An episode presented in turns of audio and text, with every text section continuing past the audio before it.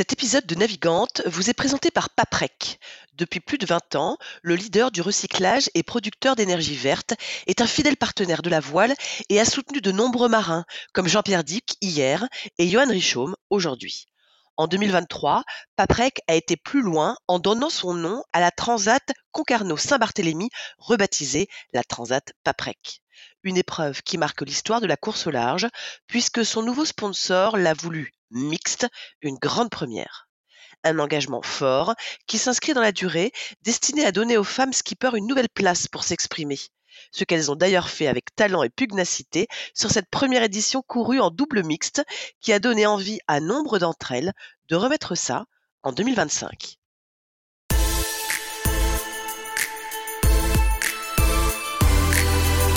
Bonjour à tous, bienvenue dans Navigante, le podcast dédié aux femmes de la course au large et de la régate, celles sous les feux des projecteurs, celles de l'ombre aussi, à ces femmes compétitrices, déterminées, qui mènent parfois mille vies en une.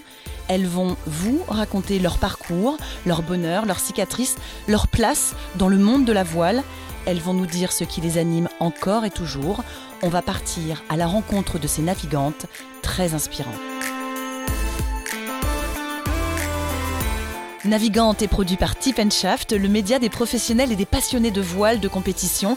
Tip Shaft, ce sont deux newsletters hebdomadaires en français et en anglais, des podcasts, des événements, des formations, un studio de production de contenu, ainsi qu'une plateforme de vidéos à la demande et un festival du film que vous pouvez retrouver sur tipenshaft.com. Je suis Hélène Cougoul et vous écoutez Navigante. Elle a ce truc qui pétille dans les yeux cette intelligence qui se dégage et ce visage toujours avenant. Quand elle s'exprime, elle aligne les mots avec une justesse délectable et vous embarque dans son récit. Ça vient peut-être de sa formation de juriste en droit social à Assas, à Paris, conclue avec un mémoire de recherche couronné du meilleur de l'année. Ça vient peut-être aussi de sa passion pour la mer et la voile. Elle est née à La Rochelle, et l'eau salée coule un peu dans ses veines, il faut bien le dire. Sur la page de présentation qu'a faite son sponsor, devant la question début de navigation, c'est écrit bébé. La chance a des parents férus de voile qui l'ont embarqué très tôt, des compétiteurs aussi. Sa maman, Sandrine Berthaud, a fait la Mini, son papa, Olivier Grassi, a fait le Rhum et la Transat Jacques Vabre, entre autres. Entre la thèse de droit et le large, son cœur balance, elle choisit le large, et va oser appeler Loïc Perron, qui la prend sous son aile en Figaro. En même temps, elle prépare la Mini pendant deux ans et marquera l'histoire de la course par sa détermination. Et ça, on va en reparler avec elle. Et puis les choses s'enchaînent comme un alignement de planètes. Un sponsor déterminé à laisser leur place aux femmes, ça tombe bien. Elle, elle veut les encourager, ces femmes, à nourrir leurs rêves de sport et d'aventure, je cite. Une première Jacques Vabre avec Marie Rioux, elles finiront neuvième en classe 40. La route du Rhum, elle est une des sept femmes à prendre le départ sur les 138 concurrents de la dernière édition. Et puis The Ocean Race avec Paul Meillat sur Biotherme, elle est la femme du bord. Là, elle prépare la Transat Jacques Vabre. Cette fois, elle embarque Anne-Claire Lebert. Et il y a fort à parier qu'il y aura aussi à bord des macaronis au fromage lyophilisé et du chocolat.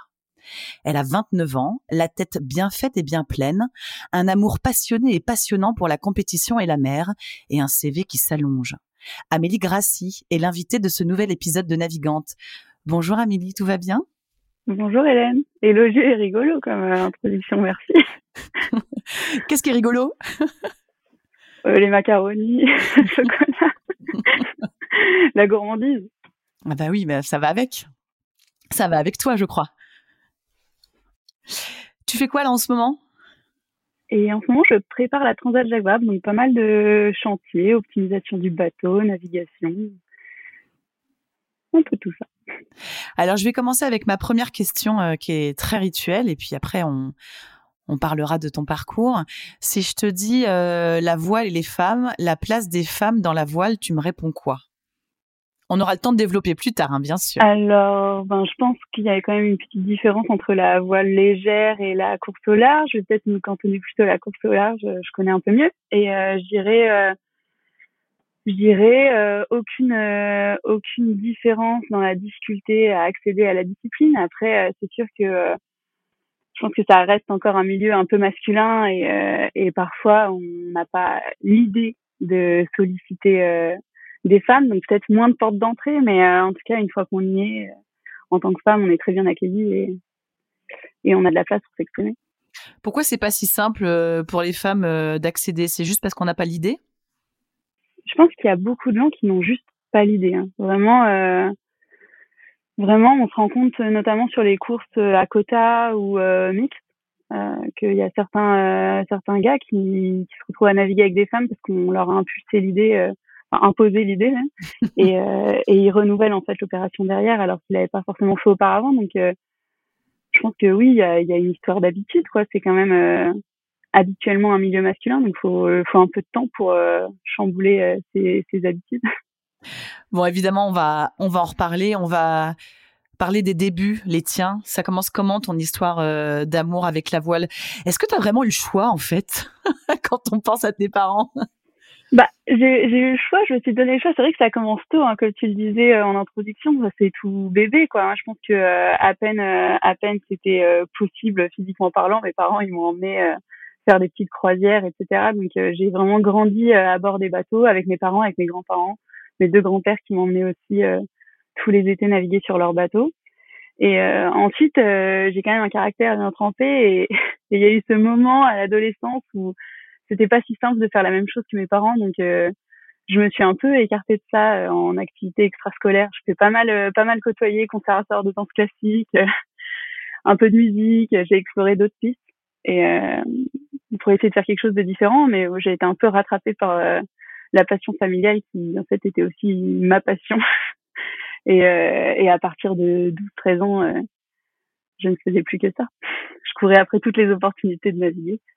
J'ai lu que au tout début, alors c'est peut-être pas tout à fait exact, mais que au tout début, quand tu as voulu commencer à faire de l'optimiste, euh, t'étais pas forcément très motivé parce qu'il y avait il y avait que des garçons je dirais pas que ça c'était démotivant, mais moi je me souviens avoir eu cette impression quand je suis rentrée dans les premiers groupes de régate d'être la seule fille. En plus, euh, je sais pas comment ça avait été géré, mais je me suis retrouvée dans un groupe où tout le monde était plus vieux que moi. Et du coup, c'était un peu impressionnant de se retrouver la seule petite fille avec euh, plein de garçons un peu plus âgés. Et puis, euh, bah, des périodes d'adolescence où euh, où les ados peuvent se retrouver assez genrés à faire leur petits groupes, etc. Donc c'est pas très engageant. Mais bon, rapidement, rapidement, j'ai intégré d'autres groupes de régates où, où, je me suis fait des bonnes copines et puis je suis devenue facilement pote avec les avec les gars aussi. C'est c'est sûr que c'est des âges un peu un peu impressionnants quand t'es la seule fille du groupe, mais ça n'a pas duré. C'est quoi le plaisir quand tu commences la compétition justement vers vers 13 ans? Quand tu dis j'ai essayé d'attraper toutes les opportunités pour, euh, pour naviguer?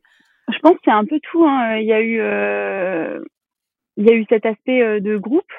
Pour la première fois, je me retrouvais dans un groupe avec, je me faisais des potes. Chaque régate, chaque entraînement, c'était aussi synonyme de déplacement, de tu vois, toute cette, toute cette dynamique que je trouvais assez grisante. Donc c'était sympa, quoi. Je prenais mon, mon vélo, mon sac de voile et puis j'étais libre, quoi. Les parents ils te laissaient partir c'était bon quoi. Parfois tu partais pas avec eux pendant une semaine, euh, faire des régates. Tout, tout ça c'est quand même euh, très sympa quand t'es ado. C'est des espaces de vie euh, assez précieux. Et, euh, et puis je découvrais la régate finalement assez tard, quoi, vers 12-13 ans. Et ça aussi c'était très stimulant, quoi, découvrir toutes les règles, jouer avec le vent. voilà, moi j'avais beaucoup navigué, mais je m'étais jamais posé la question d'optimiser la manière dont j'étais en train de naviguer, quoi je faisais de la croisière, j'avais pas réfléchi à comment mieux régler ma voile, comment arriver plus vite à tel endroit. Donc euh, tout ça, ça a été une phase de découverte assez intense. Tu t'es sentie euh, rapidement compétitrice? Oui. je pense que j'étais déjà euh, bien compétitrice, tu vois, dans les dans la sphère privée, à la maison, etc. J'aime bien, j'aime, j'ai toujours beaucoup aimé jouer et, et j'ai toujours beaucoup aimé gagner. du coup, euh, forcément, quand on m'a donné ce nouveau jeu, euh, je me, je me suis fait embarquer euh, assez vite. Et puis j'aime bien, j'aime bien la compétition. c'est, c'est un espèce de contexte où tu repousses vachement tes limites personnelles. Bah, ça, j'y prends beaucoup de plaisir. Et et c'est, ouais, voilà, c'est hyper stimulant. T'as l'impression de progresser beaucoup plus vite en compétition. Ça te donne plein de situations à débriefer, d'apprentissage, etc. J'ai bien accroché d'entrée de jeu.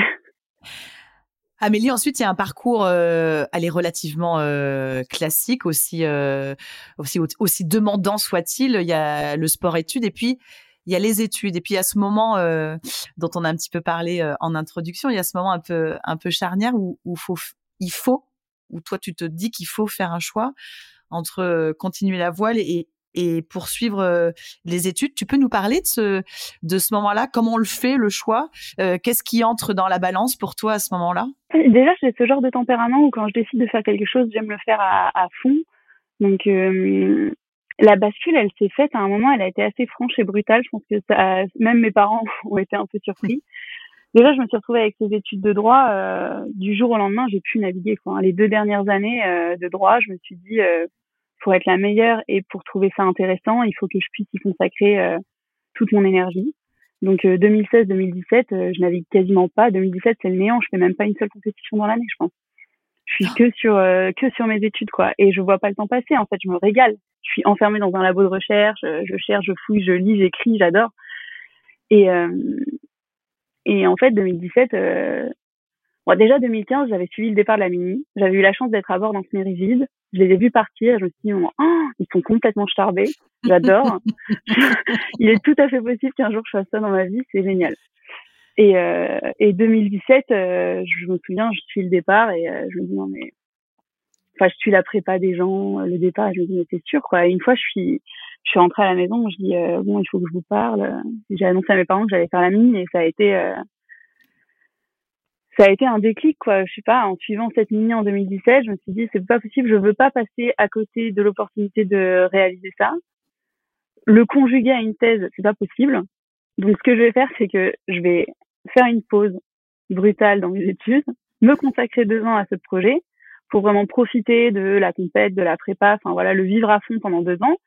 Et puis dans deux ans, euh, je vais tranquillement, euh, sûrement devoir refaire un master, mais je vais me, tranquillement me remettre sur les rails, retourner à Paris et, euh, et tout faire pour redécrocher euh, potentiellement un budget de thèse. Et, et voilà, c'est un peu comme ça que ça s'est fait. Quoi. Je me suis dit, il faut, faut compartimenter pour bien profiter des choses et pas les faire à moitié.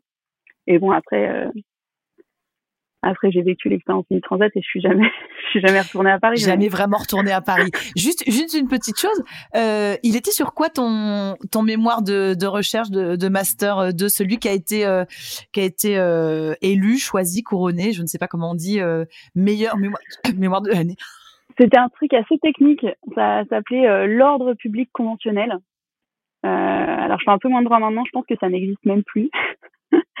Mais euh, il s'agissait euh, d'imaginer au sein des relations collectives de travail, donc tout ce qui est convention collective, euh, voilà, pas le contrat de travail en individuel, quoi, plus les, les branches, les organisations collectives, etc. D'imaginer un ordre public qui pourrait euh, s'appliquer à, à, ça. Donc c'est un peu bizarre parce qu'un ordre public, c'est censé être quelque chose qui s'impose en soi. Et en fait, là, on parlait d'un ordre public qu'on allait négocier. et j'avais exploré cette notion-là passionnément pendant un an. Tu regardes quoi justement de cette, cette année, ces deux années, euh, ces deux années euh, folles de, de, boulot intense euh, à faire de la recherche? Oh bah c'est très riche, ça apporte beaucoup de méthodes, de résilience. Il faut se dire que la recherche, c'est pour écrire un mémoire, comme une thèse, c'est énormément de lecture, des kilomètres et des kilomètres de lecture pour souvent retenir à la fin de la journée uniquement deux trois passages qui nous ont intéressés. Donc c'est tellement d'exploration et de boulot pour faire des petits gains. Et euh, je sais pas, moi je trouve ça, j'adore ce petit travail de fourmi et, l'engagement qu'on met dans ces projets-là. Je pense que c'est aussi super formateur pour le sport et, euh, et, tout, et tout cet état d'esprit que j'ai cultivé pendant deux ans, ça m'a bien aidé. Euh, ça m'a bien aidé dans la construction du projet MINI beaucoup de travail pour. Euh, c'est ce que j'allais dire, beaucoup de beaucoup de travail, un travail de fourmi pour un petit gain, mais petit gain par petit gain, on arrive à on arrive à faire des, des choses euh, magnifiques. Donc c'est ce que tu nous disais. Une fois qu'il y a, il y a ce mémoire, euh, tu décides de t'embarquer dans la transat. On le disait aussi, euh, et en tout cas de la de préparer ce projet-là. Ta maman, elle l'a fait avant la transat. T'avais 15 ans à l'époque. Euh, quand on a 15 ans et qu'on bah, on est dans le milieu du bateau depuis longtemps et qu'on a sa maman qui part faire la mini, on a quel, euh, quel regard sur sa maman? Comment, comment tu as vécu ça, toi? C'est une période assez déstabilisante parce que euh, avec maman, on venait de déménager en Bretagne. Euh, donc elle refaisait sa vie euh, avec euh, son nouveau compagnon avec qui elle est encore en ce moment, Yves Le Blévec, qui lui aussi fait de la course au large. Et en fait, on, on s'est retrouvés, on a débarqué en Bretagne avec ma petite sœur pour la suivre et et elle est aussitôt partie faire la mini. Donc c'était improbable, mais on s'est retrouvés dans cette nouvelle vie. Et c'était improbable et passionnant, quoi. Enfin, on l'a suivi en famille. c'était hyper inspirant. On était plutôt fiers. En plus, c'est encore une autre génération, donc le regard porté sur une maman qui partait faire la mini transat, c'était parfois un peu lourd, pas forcément gratifiant.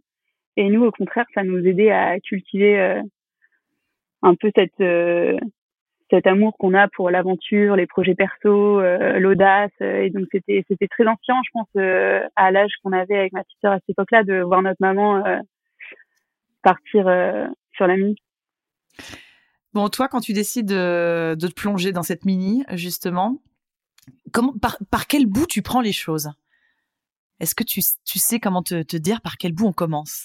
C'était compliqué quoi. J'étais j'avais la chance d'être un peu aiguillée par euh, par mon papa ma maman et Yves. Donc j'avais bien compris que d'abord il me fallait un bateau parce que sans bateau c'était quand même compliqué de trouver des partenaires. Moi je faisais pas de course solaire j'avais pas de bateau. Donc avant de trouver quelqu'un qui allait bien vouloir m'aider euh. donc voilà j'ai cherché un bateau. Hum, pas facile d'obtenir des financements pour un bateau quand tu sors d'études et que t'as pas grand chose et, euh, et donc là j'ai quand même eu la chance d'avoir des parents qui avaient les moyens et l'envie d'impulser ce projet. Donc ils ils ont investi dans un bateau qui m'ont mis à dispo et ils m'ont dit voilà tu vas devoir payer un loyer euh, sur ce bateau mais euh, en tout cas les premiers mois on te le file pour que tu puisses euh, naviguer faire tes armes trouver des partenaires. Bon au final au final l'histoire nous dira que j'ai pas du tout trouvé suffisamment de partenaires pour louer ce bateau mais qui me l'ont quand même laissé jusqu'au départ de la mini et c'est c'est parti de là quoi. C'est parti de quelques mois à, à chercher comment lancer le projet et surtout comment avoir un bateau et ça a vraiment commencé quand euh, maman m'a dit euh, bon écoute euh, c'est bon on a bien compris que tu avais envie que tu étais déterminée tu as l'air de prendre les choses dans le bon sens ce qu'on va faire c'est qu'on va on va t'aider en te en te mettant à dispo en bateau donc c'est parti de là. Je lisais aussi et on, on, en a parlé dans l'intro en, parallèle, hein, j'ai l'impression de, de, cette préparation de la, de la mini, il y a ce coup de fil que tu oses passer à, Loïc Perron. C'est pas rien d'oser appeler euh, Loïc Perron. Ça a été. Tu peux nous raconter justement euh, ce, coup de fil là et comment ça a été peut-être déterminant d'être avec euh, ce très très grand monsieur de la, course au large, de l'avoir à tes côtés pour, commencer la compétition et cette vie là. Ça c'est une anecdote rigolote parce que donc ma maman qui m'avait j'étais chez ma maman qui m'avait aidé avec ce bateau et je, lis un article où Loïc dit qu'il va participer à la première année du Figaro 3 et que pour les courses en double, il sait pas encore, mais il aimerait bien naviguer avec un jeune et puis également une jeune parce que euh, parce qu'il aimerait bien euh, créer des opportunités pour euh, féminiser un peu le milieu, etc. Et j'étais j'étais en famille et j'ai dit oh là là, t'imagines la chance de la fille qui va se retrouver avec Loïc Péon qui va qui va l'aider à se lancer dans le milieu et tout. Et là, ils m'ont dit, ben tiens, nous on a le numéro de Loïc. J'étais ah non, c'est mort. Moi, j'appelle pas euh, Loïc Perron comme ça. Vous êtes, fou. Et là, ils m'ont un peu euh, recadré en me disant, alors, euh, ben, en fait, nous, on veut bien t'aider. on t'a aidé, on te, on file un bateau et tout. Par contre, faut quand même que tu te bouges, quoi. Faut que tu te donnes les moyens. Donc là, tu sais que Loïc, il, il aimerait bien naviguer avec une jeune. T'as le numéro de Loïc et donc tu vas appeler Loïc. donc j'ai pris mon portable et je suis montée dans ma chambre d'enfant. Je me suis enfermée dans la chambre d'enfant et et j'ai passé un coup de fil à Loïc, donc j'ai commencé en vous voyant. Et bonjour, bonjour c'est Perron, famille gratuite. Et euh, donc il voyait bien qui j'étais parce qu'il connaît mes parents. Donc tout de suite, tout de suite Loïc quoi, hyper à l'aise, la chat. Donc euh, ah salut, comment tu vas? Super que t'appelles, euh, trop cool. ah bah tu veux pas venir faire un tour sur mon Figaro la semaine prochaine Comme ça on pourrait se connaître et tout. Ben ouais, ok. Et puis si tu veux, moi j'ai un entraînement de mini transat de sur mon mini euh, dans quelques jours. Euh, et là, il m'a dit, OK, parfait, je vais venir à ton entraînement de mini. Waouh. alors là, waouh. Donc au final, c'est lui qui est venu naviguer en premier sur mon bateau. Je sais pas si c'était pour voir euh, s'il voulait bien m'inviter après sur le sien, vraiment. J'en sais rien.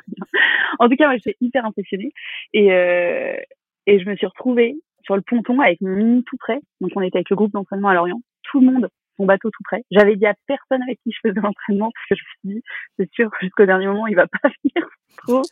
Donc, euh, je vais pas me la ramener à dire que je navigue avec lui. Et, et il arrivait pas. En fait, il était complètement à la bourre. Donc, je me suis dit, voilà, il m'a, oublié. J'osais pas le relancer. Et euh, il a fini par arriver au moment où on quittait le ponton. Et donc là, tout le monde a vu Loïc débarquer, euh, tout sourire, trop content. On a fait cet entraînement de mini. Il était trop fort. Il a pris la barre au départ, on a gagné le départ, on a fait une super journée. Donc rien que sur cette nave-là, j'avais déjà commencé à, à apprendre plein de plein de choses grâce à Loïc. Et puis surtout, le courant était hyper bien passé. En fait, on collaborait facilement. Euh, il est pétillant, euh, moi aussi. Euh, on avait la même façon de d'évoluer à bord et c'était, ça paraissait tellement naturel et sympa. Et donc la semaine suivante, il, cette fois, il m'a emmené faire un, un, tour de Figaro. Et et après ça, on a validé qu'on allait faire les courses ensemble. Incroyable, trop bien. Qu'est-ce que qu'est-ce que tu as appris de Loïc Perron? Bah, plein de choses. Déjà, il y a un état d'esprit quand même euh, avec Loïc. Euh, moi, j'ai beaucoup apprécié euh, Loïc. Il, a des dizaines d'années de carrière derrière lui et des résultats plus que brillants. Et il est encore en train de poser des questions à tout le monde, de se poser des questions, d'apprendre. J'adore, quoi. Je pense que ce que j'aimais dans la recherche et ce que j'aime aujourd'hui dans la course au large, c'est que chaque jour, je pose des nouvelles questions, j'apprends des nouvelles choses et ça, c'est l'objectif de ma vie, quoi tous les jours rentrer chez moi en ayant appris quelque chose, c'est génial. Et là, je voyais que Loïc il continuait. Parfois, il me demandait mon avis sur des trucs. Je me disais, mais t'as pas besoin de mon avis là quand même. et si, parce que Loïc, il, questionne tout, tout le monde, tout le temps. Et, euh, et ça, je pense que c'est indispensable pour la performance, pour l'apprentissage, pour, pour grandir. Donc, je trouvais ça génial. J'étais aussi euh, passionnée par, euh, par les, les étincelles qu'il avait encore dans le regard, quoi par la par la passion qui l'anime encore après toutes ces années. Et ça, je me suis dit c'est génial, c'est très précieux. Ça veut dire que que c'est c'est une attitude quoi. Moi, je prends trop de plaisir sur l'eau et apparemment euh, c'est encore possible d'avoir ce plaisir-là et cette envie-là euh, des dizaines d'années plus tard. Donc euh, j'adore. Et après concrètement, techniquement et en situation de régate, bah c'est pareil, c'est une encyclopédie quoi. Il a vu et vécu tellement de situations que il est, il est hyper réactif euh, dans les réglages, dans, les trajectoires. Donc j'ai aussi appris plein de choses sur la régate pure. Sur quoi vous avez échangé quand euh, ce que tu disais, euh, il cherchait un jeune ou même peut-être une jeune parce que ça lui tenait à cœur de, donner une opportunité à, une jeune femme, en l'occurrence. Euh, il, portait quel regard sur la, jeune navigatrice que tu étais à l'époque? Je crois qu'il était ressorti de là en disant qu'il trouvait que j'étais euh, passionnée, intéressée et que j'avais un beau potentiel et il était, il était content, quoi. Je sentais que, je sentais qu'il avait envie de naviguer idéalement avec une jeune femme, mais que c'était pas une condition euh, vraiment indispensable, quoi. C'est-à-dire qu'il voulait, mais il aurait pas non plus embarqué avec quelqu'un avec qui il le sentait pas. C'était vraiment cette volonté de euh, d'ouvrir d'ouvrir une place à quelqu'un qui la mérite. bon, il, était plutôt enchanté. Euh. Après, c'était le début, moi j'avais pas beaucoup d'expérience, donc ça devait vraiment être juste du potentiel qu'il voyait. j'avais vraiment, euh, en 2000, euh, c'était en 2019, donc j'avais fait quelques courses en 2018 au large, mais vraiment pas grand chose. C'est un très joli parrainage en tout cas. Il y a euh, cette mini transat enfin qui se profile. Alors il y a la première étape, euh, c'est le début et la première étape tu finis cinquième on se dit quoi quand on on fait la, la, course de ses rêves qu'on a voilà qu'on a fantasmé pendant pendant deux ans euh, et terminer cinquième sur la première étape ça ça nourrit comment ça? J'étais vraiment trop contente, surtout que l'année, elle avait été ponctuée de différents résultats sportifs, quoi, sur les deux courses les plus importantes. Une, l'une, j'avais fait deuxième, et la seconde, j'avais peut-être été un peu trop, j'avais concrètement été beaucoup trop audacieuse, stratégiquement parlant, et j'avais j'avais ramassé les bouts et c'était terrible juste avant la mini. Et, euh, donc là, tu sais plus trop euh, quel est le, le, degré d'audace qu'il faut mettre dans ta course. Suffisamment pour être bien placé, mais bon, faut pas s'emballer. Et, euh, et là, j'étais arrivée euh, au Canaries cinquième. Et puis, c'est une course au temps, et donc vraiment pas très loin des, du premier. Donc j'étais hyper contente, quoi. Enfin, je me souviens que je suis arrivée et je me suis dit, check, quoi, première étape, ça c'est fait je suis euh, à quelques minutes euh, du, du premier. Euh, je viens là pour jouer mon podium ou au moins un top 5, c'est génial. J'ai objectif atteint. J'adore.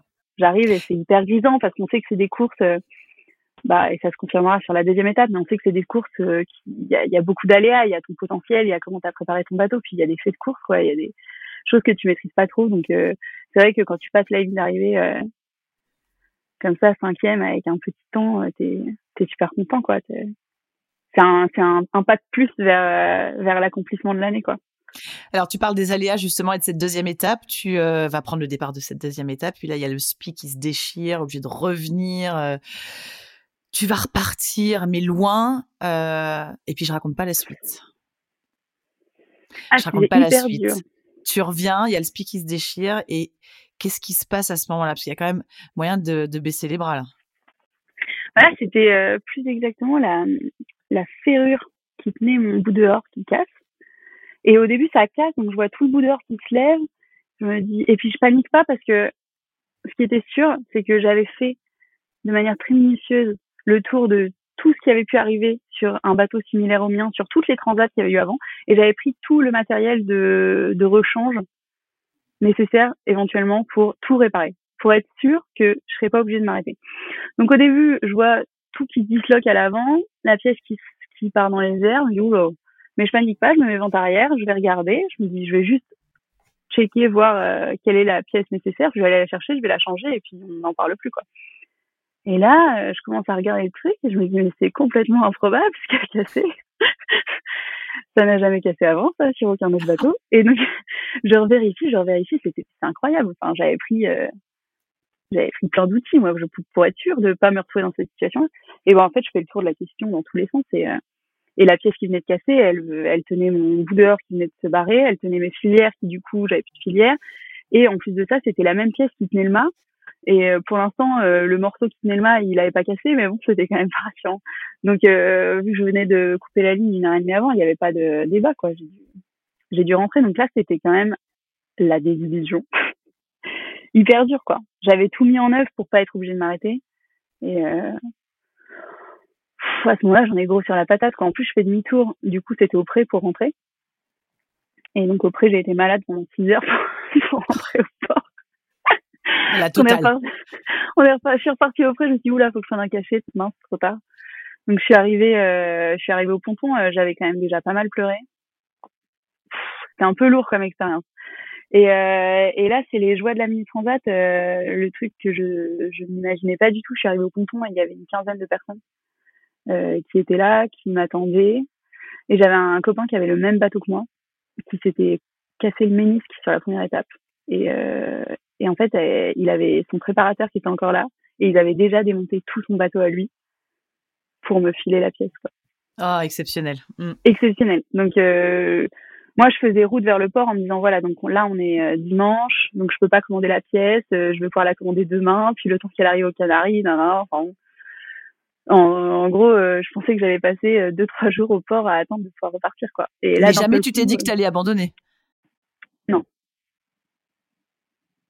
Non, jamais je me suis dit que j'allais abandonner parce que c'est pour moi c'est pas possible en fait quand on prépare des projets comme ça, ne pas les achever. En fait, repartir dans ces conditions-là, repartir, je suis repartie 14 heures après tout le monde. Le compétiteur que tu es, c'est un, un bel effort mental quand même pour trouver l'énergie pour repartir. Par contre, euh, je, je sais très bien, euh, en fait, j'ai cette petite phrase de ma mère qui trotte dans ma tête et qui me dit euh, le skipper n'abandonne, le bateau n'abandonne jamais, c'est toujours le skipper qui lâche. et, et du coup, ça, ça m'a toujours euh, animée pour pas abandonner. Et, et je me suis dit, de toute façon, là tout de suite, ça me paraissait difficile de repartir, mais il y avait quand même des chances que je regrette de ne pas finir. Et il y avait aucune chance que je regrette d'être allée au bout. Puis à ce moment-là, tu as quand même euh, ta famille, euh, tes partenaires. Euh. tout ça, c'est tellement de boulot, ça implique tellement de monde. Il y a une dynamique tellement puissante autour des projets que tant que j'étais capable de boucler le parcours, je me voyais pas, je me voyais pas trop ne pas repartir. Puis alors par contre, moi, je me voyais repartir pour ramasser les bouées. Et, et en faisant escale, en discutant avec les gens, et tout le monde te dit mais non, ça va aller, tu vas voir. Tu te reposes bien au début pour te remettre du truc, puis après tu vas remettre du charbon, ça va aller, euh, tu vas pas du tout finir dans les choux. Je dis ah oui oui, bon là par contre euh, éviter de trop me chauffer parce que moi j'avais considéré que je repartais vraiment euh, bah, un peu hors course quoi pour finir l'histoire. Et ça va drôlement bien se finir parce que tu vas terminer huitième. Incroyable incroyable. Euh, c'est pour ça que je dis que tu marques l'histoire de la course parce que c'est vrai, repartir 14 heures euh, après tout le monde sur une première mini euh, et, réussir à, à terminer huitième. Amélie, tu tu disais que voilà, c'était un voyage intérieur assez profond, la mini transat. arriver à, cette performance-là, ça dit quoi de toi? Tu, tu, tu sors forte de quoi après cette expérience-là? Ben, l'avantage de cette expérience-là, c'est que j'ai senti qu'elle avait vraiment consolidé ma passion et mon envie de naviguer, parce que ce qui s'est reparti, ce qui s'est passé, c'est que je suis repartie pour moi hors course en me disant je navigue que pour moi-même. Et donc j'allais au plus vite de mon bateau parce que j'aime ça. J'aime euh, glisser vite euh, sur l'océan, j'aime me faire plaisir. J'ai fait mes options stratégiques en juste en kiffant quoi, hyper décomplexé, bah parce que j'avais l'impression d'être hors course quoi. Donc euh, tranquille à faire ce que j'avais envie, super sereine. J'ai vraiment profité de cette nave comme rarement j'ai profité d'une nave en course quoi, en ayant plus aucun stress de la course parce que tu as toujours cette pression de résultat que tu essayes mentalement de, de, tourner dans le bon sens et que ce soit pas quelque chose de négatif, que ce soit quelque chose qui t'encourage, mais elle est, là et il faut la gérer. Bah là, elle était pas là, quoi. Moi, j'avais vraiment l'impression de repartir juste pour moi-même, pour mes partenaires, pour, juste la nave. Et, euh, j'ai tellement aimé. J'ai, le bateau, il, allait vite, il était, on se connaissait par cœur avec ce bateau-là. Je glissais dans mes options stratégiques, ça se passait comme je voulais, ça déroulait, c'était hyper grisant. Et, euh, j'écoutais les classements tous les jours, mais j'écoutais même pas mon classement, quoi. Je, c'est comme si je suivais la course de mes copains avec, c'était vraiment mes potes, quoi. Parce que sur l'eau, on était concurrents, mais on est de vivre deux ans de prépa ensemble, donc euh, je suivais, et j'étais là, j'étais encouragée, je dis, ah ouais, il a regagné deux places, hein, super. Et euh, ça doit être à 4-5 jours de l'arrivée. J'entends, euh, et dixième, euh, Amélie Grassi sur Action Enfance. Dixième? Mais non, mais c'est pas possible cette histoire. Et il se trompe.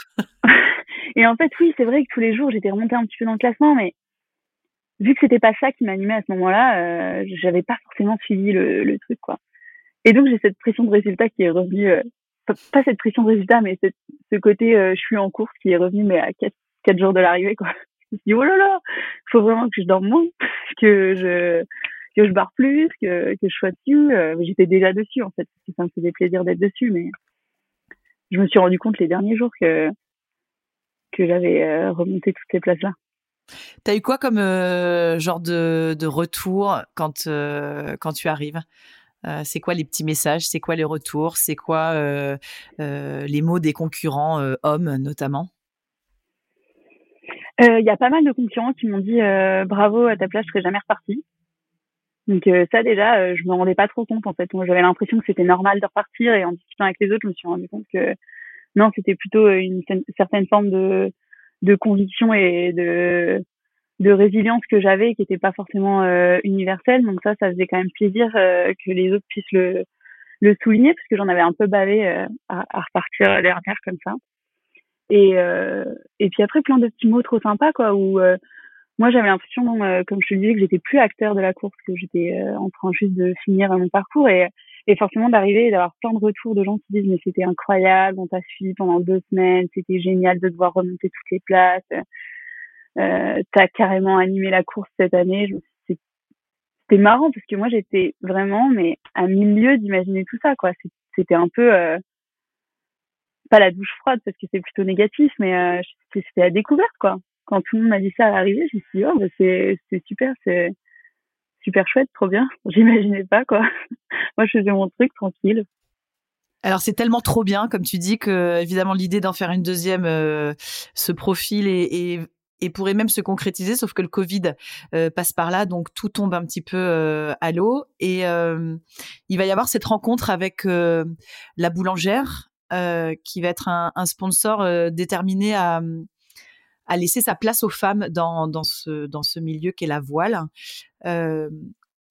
Ça se passe comment en fait votre, euh, votre rencontre, votre partenariat, votre, votre état d'esprit à toi la navigatrice et, eux le, les sponsors?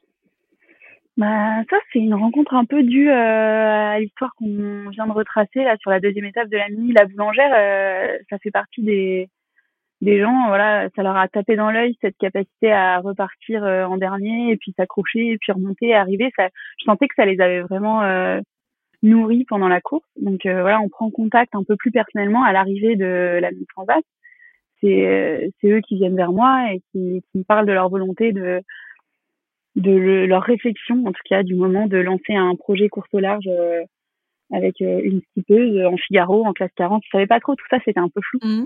Et et, euh, et moi, euh, bah, hyper enchantée euh, d'imaginer pouvoir en faire un, un métier. J'avais aussi la proposition dont tu parlais en Figaro, mais je sentais que la boulangère, c'était pour un peu plus long terme. Donc au final, on se rencontre fin 2019 et on, signera le projet fin 2020. Donc pendant un an, on cherche, on discute, on s'aligne, on, on, détermine un peu les, les contours du projet, quoi. Et, euh, et c'est sûr que pour eux, une, des conditions du projet, c'est euh, féminin et skipper féminin et, et les équipages, euh, quand il y a équipage féminin, avec cette volonté euh, de performance, donc de trouver des gens compétents, pas une fille coûte que coûte. cette volonté de performance, mais cette volonté de préserver le poste pour des femmes, pour voilà, créer des opportunités et, et offrir la possibilité à, à, une ou des femmes de prendre le départ de course au large avec euh, un bateau euh, neuf, parce qu'à ce moment-là, on construit un bateau neuf, euh, un bon budget de fonctionnement et toutes les clés en main pour, pour s'exprimer sur le circuit. Ça fait partie des, des comment dirais-je, ça fait partie des choses importantes, ça que euh, que des sponsors justement euh, prennent ce genre de décision. Tu as parlé tout à l'heure des, des, courses à quota où on voilà on impose qu'il y ait une femme. Je pense à la The Ocean Race ou euh, au CLGP par exemple, mais, mais il y a aussi maintenant des sponsors qui qui prennent cette décision là. Ouais, carrément. Je sais que c'est assez critiqué que ce soit les quotas ou les sponsors qui font exclusivement féminin. Euh, moi, parfois, on me dit, mais ça, ça te vexe pas euh, d'être choisi sur un bateau parce qu'il y a un quota ou parce que c'est absolument des femmes. Moi, je le vis pas mal du tout. Hein. Je suis super contente d'avoir ces opportunités-là et, euh, et j'ai rarement discuté avec mes homologues euh, féminins, euh, avec quelqu'un qui me dise, qui puisse me dire, oh non, je trouve ça hyper vexant de, de venir juste parce qu'il y a quota ou quoi. Non, je pense que c'est des, c'est des belles initiatives dans la mesure où tu peux trouver des gens compétents euh, c'est simplement euh, créer des opportunités quoi. Et, euh, et comme je disais au début je pense que c'est tellement des histoires de, de mauvais réflexes ou de d'habitudes qui ont la peau dure et, et toutes ces petites initiatives que ce soit course à quota ou partenaires qui veulent faire du 100% féminin bah ça offre un, un cadre et des places et c'est tout ça qui impulse la féminisation du milieu. Moi je suis je suis hyper favorable à ça et quand la boulangère m'a parlé du projet en disant que bah un des axes du projet ce serait le 100% féminin et donc il faudrait que je trouve des femmes pour faire du équipage euh, féminin. Moi, j'ai pas vu ça comme un problème quoi. Je me suis dit euh, dans le vivier qu'on a, oui, je vais toujours trouver des femmes euh, largement compétentes et performantes pour prendre les postes. Et effectivement, c'est une bonne idée parce que même moi, avant, à chaque fois que j'ai embauché du monde, j'ai toujours navigué avec des mecs et c'est vrai que ça, c'est dommage. Tiens, pourquoi je ferais pas partie de ceux qui, qui offrent des places aux femmes? Qui méritent donc, euh, trop bien. Et donc, il y a cette première Jacques Vabre avec. Euh, alors dans la série euh, Femme qui se pose là aussi au, très très beau palmarès avec Marie euh, Rioux. Alors pourtant vous prenez le départ de cette course avec le bateau qui a été mis à l'eau il y a pas si longtemps que ça. Vous vous êtes très très très très peu entraîné. Je me souviens encore de vous deux sur le ponton au départ de cette Transat Jacques Vabre. Finalement vous vous connaissez assez peu avec oh, on Marie. Pas. on se connaît pas. Alors voilà et vous terminez neuvième en classe 40. Et Dieu sait qu'on sait qu'elle est conséquente, la flotte des, euh, des classes 40. Euh, là encore, cette expérience, euh, elle, elle apporte quoi? Elle dit quoi sur ce duo féminin, le, ce pari de la boulangère et, et, et au final, cette place fabuleuse? Ah, C'était c'était super. Déjà, on avait marqué la course d'entrée de jeu en on gagne le départ ou presque avec Marie quand on part. Il y a des super belles images du coquelicot qui coupe la ligne euh, aux avant-postes et euh, ça c'était incroyable parce qu'effectivement on avait on avait à peine mis le bateau à l'eau quoi. Avec Marie on se connaissait pas. On avait fait quelques journées à terre ensemble bah, notamment au Havre puis une qualif de cinq jours pour avoir le droit de prendre le départ. Mais euh, tout ça c'était improbable. Moi j'avais jamais utilisé les logiciels de navigation Adrena machin et tout. J'y connaissais rien. Euh, les manœuvres au moteur j'étais hyper stressée. Euh, bah, D'ailleurs, on a cassé le plomb moteur la première nuit parce que j'y comprenais rien. Je me suis emmêlé les pinceaux. Puis euh, Marie, euh, c'était un peu pareil, quoi. Marie, palmarès incroyable en, en voile légère et en au large en équipage. Mais alors en équipage réduit, enfin, on regardait toutes les deux les, des trucs de, de nav, de moteur et tout. On se dit, oh le dossier. et, euh, et ce qui était chouette, c'est que euh, moi, je peux être de nature euh, quand même assez rigoureuse. J'ai besoin de quand même d'anticiper, de, de, bien cadrer les choses. Et Marie, elle est hyper instinctive et décomplexée. Et en fait, cette combinaison sur la Jaguar, c'était c'était authentique et efficace. Quoi. On s'est quand même bien marré et et on a su à la fois avoir la rigueur, à la fois euh, de, de, naviguer assez libéré parce qu'on explorait, on connaissait pas le bateau, on connaissait pas les manœuvres. Et, euh, et neuvième, c'était super. Euh, bah, on en avait un peu bavé sur la deuxième, sur la dernière phase, le portant euh, jusqu'aux Antilles, on n'était pas très très rapide. Du coup, on avait perdu pas mal de place à ce moment-là. Mais en soi, c'était un super résultat. Quoi. dans les 10, juste après la mise à l'eau du bateau, alors que ni l'une ni l'autre, on connaissait le format on était super contents. Puis la boulangère aussi, c'était un bel accomplissement pour le projet.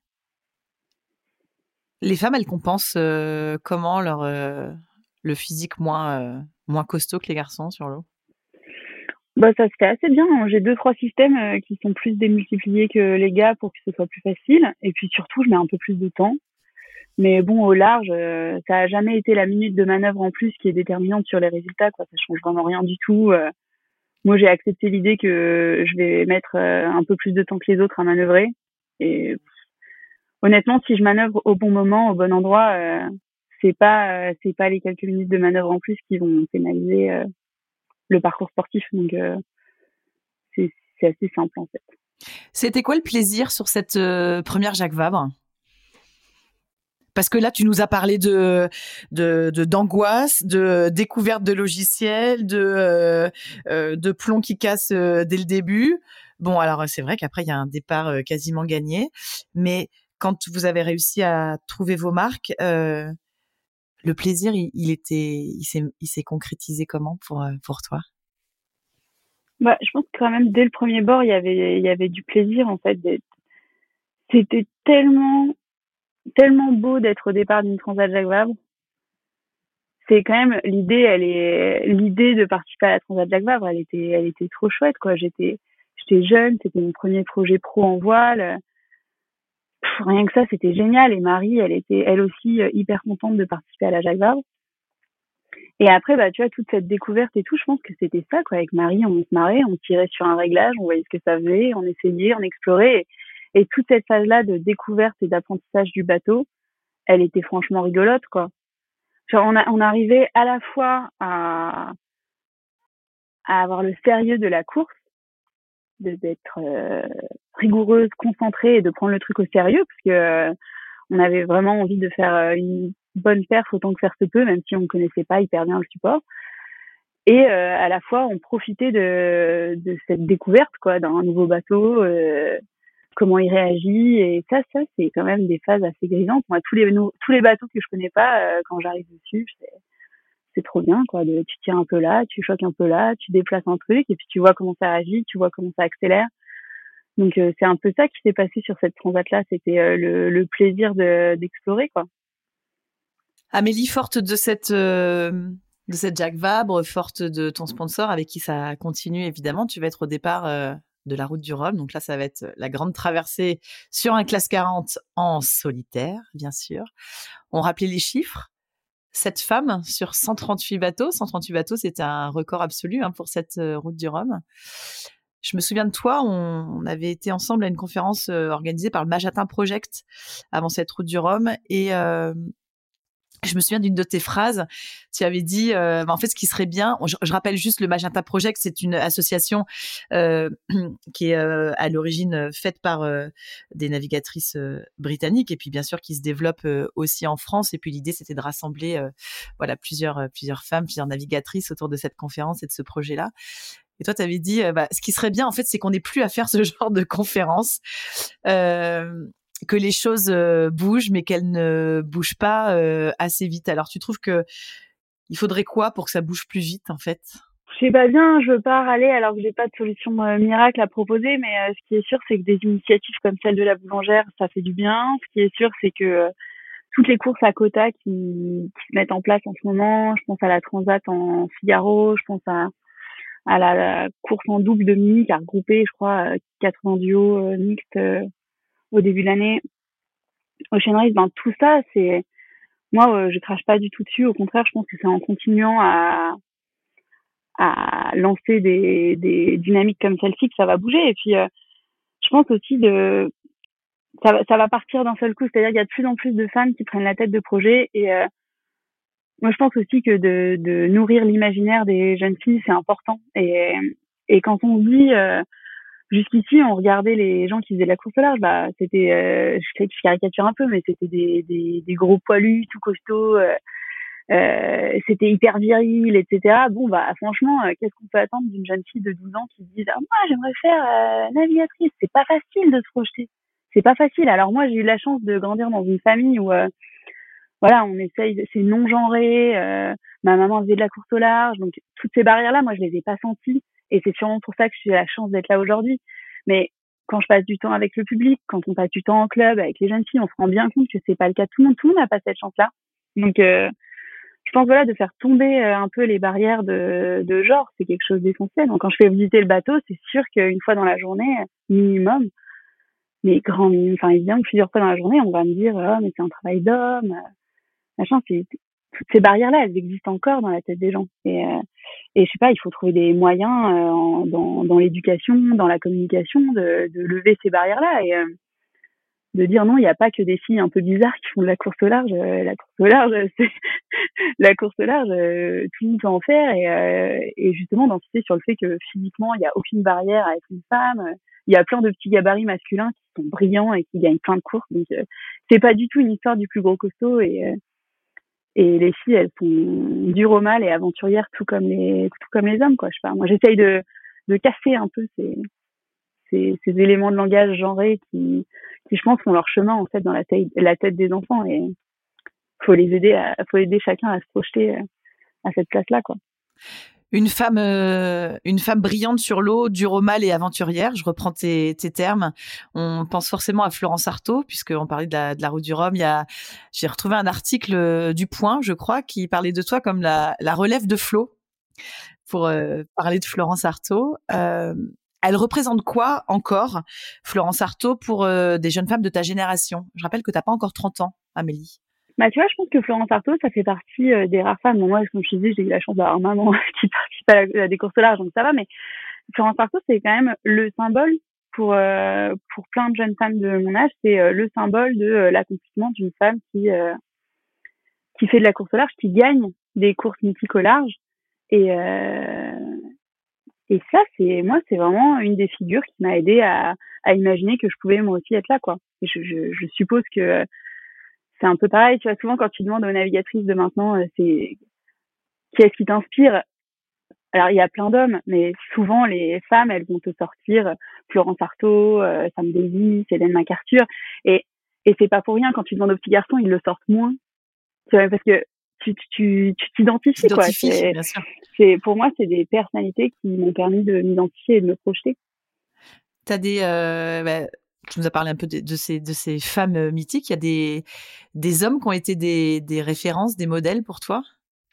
Ben, Dans la course au large, un peu moins. Mon père, j'ai beaucoup suivi mon papa sur, euh, sur les pontons. Je me souviens du départ très, très émouvant de Sarou Durand en 2010. Donc, euh, plus, plutôt dans le cercle familial, quoi. Et puis, j'ai très jeune, j'ai tout fait pour avoir le droit d'être mousse à bord d'Actual avec le Blévesque. Donc, c'est c'est plus euh, c'est plus ces marins là et bah Loïc aussi qui, qui pour le coup avait déjà euh, pas mal nourri mon imaginaire euh, d'enfant quand j'étais plus jeune. Et alors là quand je me suis retrouvée à naviguer avec lui je me suis dit quelle histoire.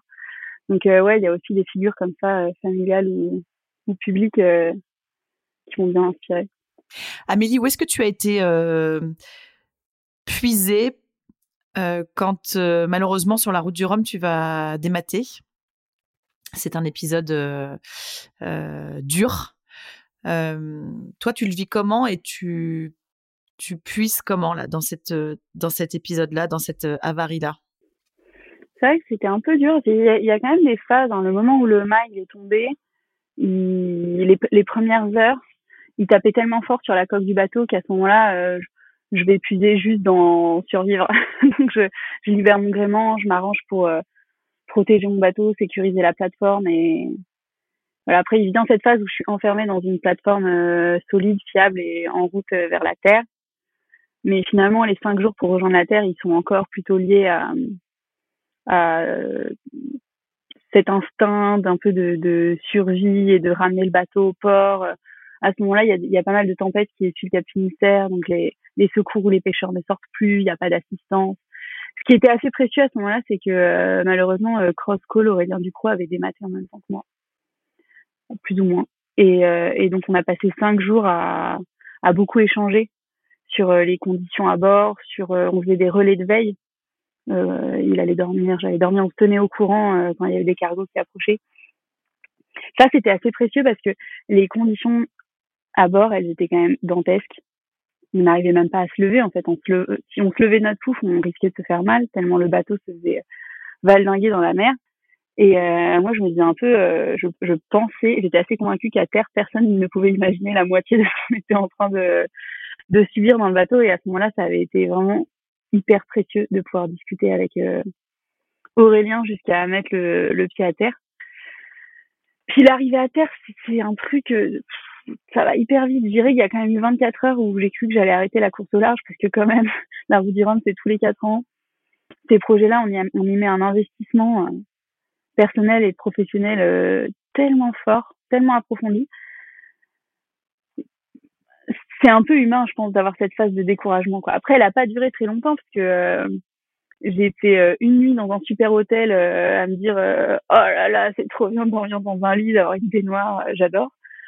Et euh, j'en peux plus de cette histoire de course au large. Le lendemain, euh, je suis rentrée chez moi, j'ai ouvert mon ordi et j'ai commandé un nouveau mât, du matos, réorganisé le planning, appelé la boulangère.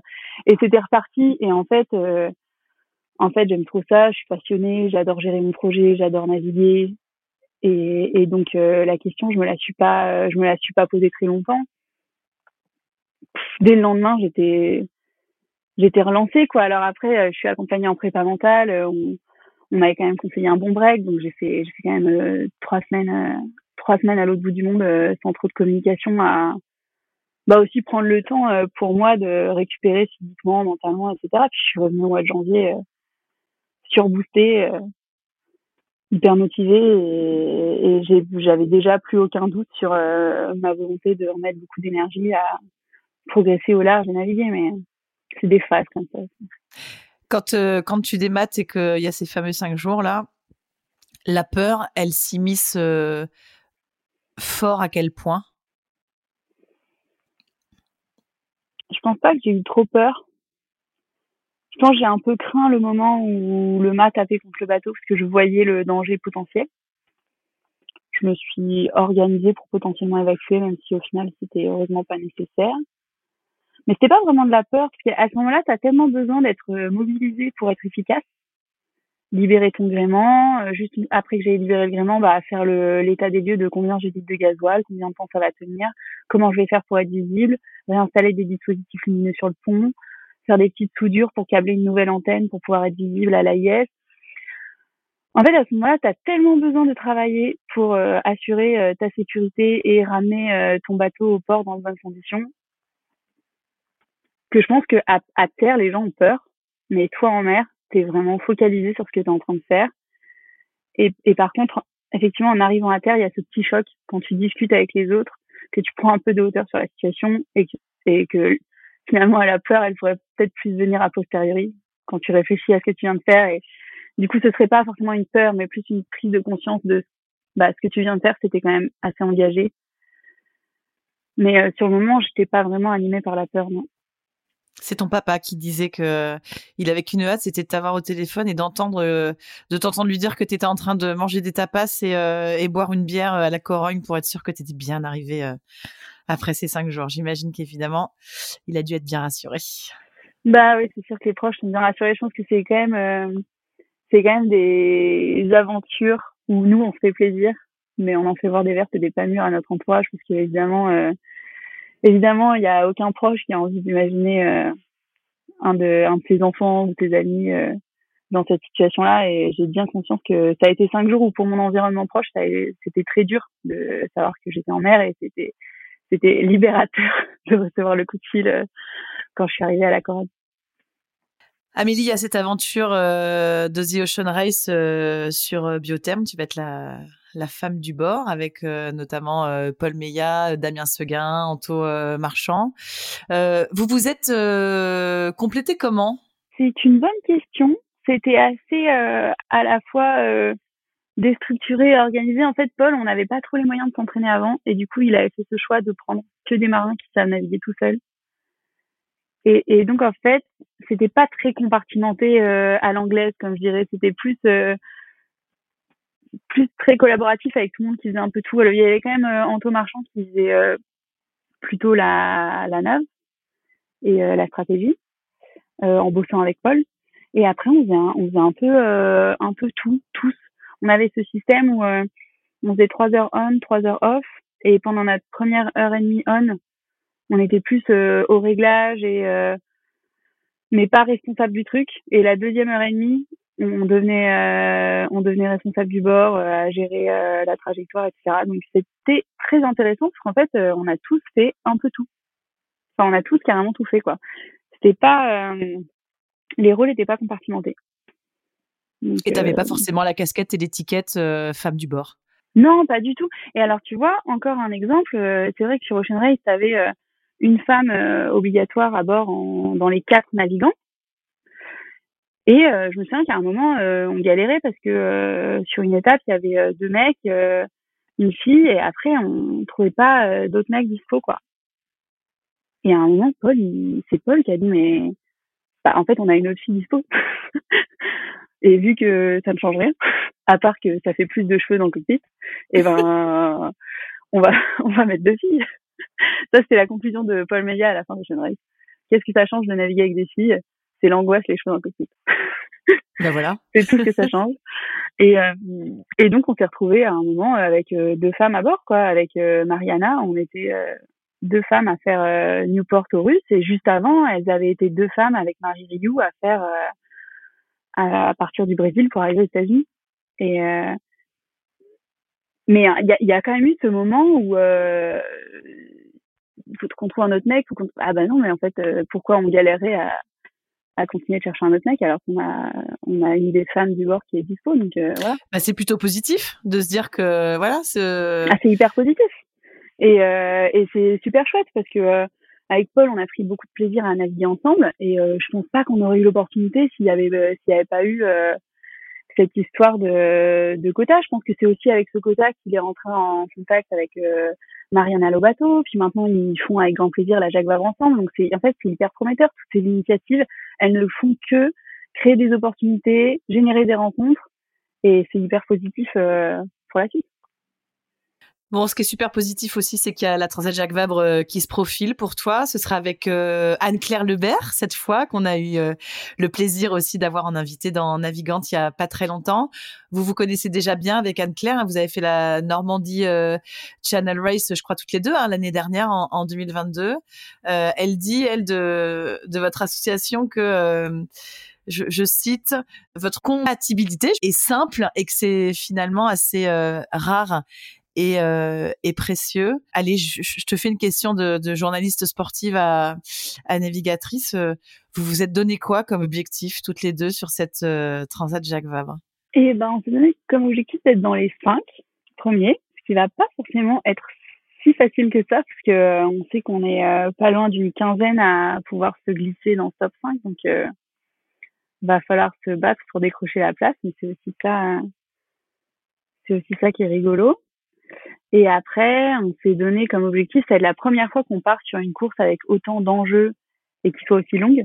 Donc euh, l'autre objectif qu'on s'est mis en parallèle, c'est justement de réussir à, garder cette compatibilité et cette euh, et, euh, et, la fluidité dans nos échanges tout au long de la course, parce que on est quand même très amis et on navigue ensemble depuis quelques années et et c'est très précieux, mais pas si simple de garder ces dynamiques-là. Donc notre autre objectif en parallèle, c'est de réussir à prendre du plaisir et bien collaborer euh, jusqu'au bout.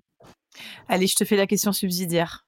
Vendée Globe ou euh, thèse en droit social? Vendée Globe. la pauvre thèse, elle a pris une petite claque ces dernières années. elle est loin, loin, loin, loin, loin. Et le Vendée Globe, il, il prend pas de claque, lui, par contre. C'est dans un coin de ta tête? Non, il prend pas de claque, c'est dans un coin de ma tête, j'aimerais bien.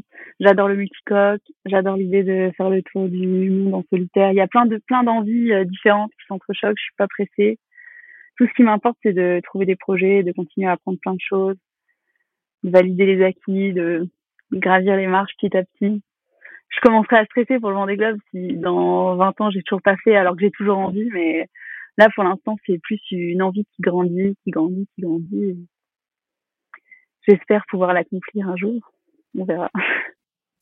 Bah, évidemment, c'est tout le mal euh, qu'on te souhaite. Merci beaucoup, euh, Amélie, d'avoir été euh, l'invité de ce nouvel épisode de Navigante. Et puis, bah, écoute, pour ceux qui ont envie de, de te voir en vrai, un hein, rendez-vous le, le, 29 octobre euh, sur les pontons flottants, euh, flottants du, du, Havre. Tu pourras leur montrer que non, euh, ce n'est pas forcément un sport de grand poilu viril, qu'on peut tout à fait aller faire une, une transat et, et, croire en un top 5 quand on est une, une jeune femme. Merci Exactement. beaucoup, Amélie. Merci, Hélène. Bonne journée. Merci.